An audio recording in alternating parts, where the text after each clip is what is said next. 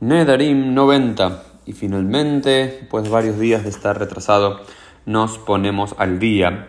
Y en la página 90b aparece una Mishnah muy pero muy interesante que nos dice lo siguiente. Barrishonah, y siempre cuando una Mishnah comienza diciéndonos Barrishonah, significa en un comienzo, pero luego vemos que va a haber un cambio en ese sentido.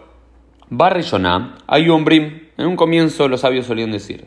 Shalosh Nashim. Hay tres tipos de mujeres que salen, se divorcian de sus maridos, incluso contra la voluntad de sus maridos, pero aún así cobran el total de su Ketubah.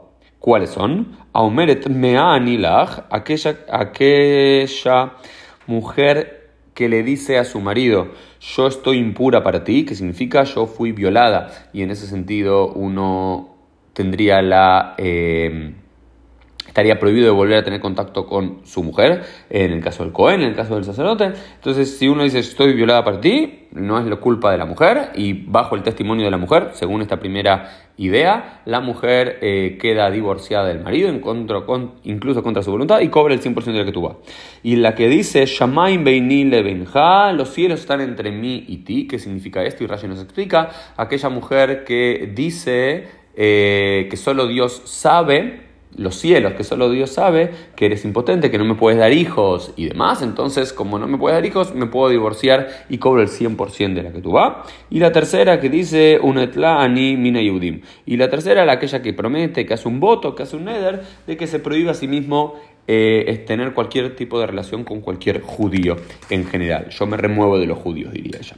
Sin embargo, los jamim luego siempre dice parrilloná, después dice hazru, volvieron y se rectificaron, no se rectificaron, cambiaron el ajá. Es interesante ese concepto, ¿no? Uno es una alajá, prueba algo que es una medida que seguramente sea positiva y beneficiosa para tal o cual objetivo. Esas medidas demuestran no ser eh, positivas, como uno puede retractarse y cambiar. Hazru, Lomar y volvieron y dijeron, para el primer caso, Shelote y ya no tenete inea bejaru me calquere tal bala, aumeret meani, la real de Dice, porque en el primer caso, la mujer que dice, eh, a mí me violaron, entonces la mujer después puede cobrar la que tú va y, y se divorcia del marido.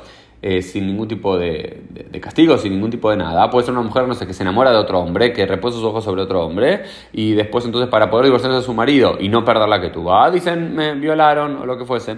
Entonces los sabios dicen, tiene que traer realidad, tiene que traer pruebas, en ese caso, para poder divorciarse de su marido y cobrar el 100% de la que tuvo en la que dice Shamaim Beinile Benja y Asuterech No, la, que dice, no, mi marido es impotente, los cielos están entre nosotros y demás.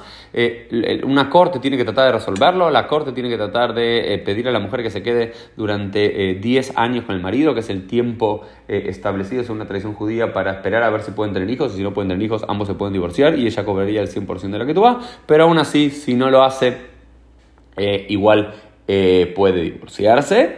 Y finalmente, la que dice Unetlam animine yudim, yo me desentiendo, me aparto de los judíos, y aferlej el coute me shamsto ute netulamine yudim. Dice, el hombre tiene que hacer la anulación de su parte correspondiente a todos los judíos ¿Ok? Entonces dice, mira, hace la anulación del voto correspondiente a él y entonces para él ella no queda anulada y pueden seguir casados, mientras que ella sí queda anulada a futuro, o en el presente a futuro, a todo el resto del pueblo judío. Esto fue el Daf Yomi del día, volviendo a la rutina y a ponernos al día. Vemos Dios mediante en el día de mañana.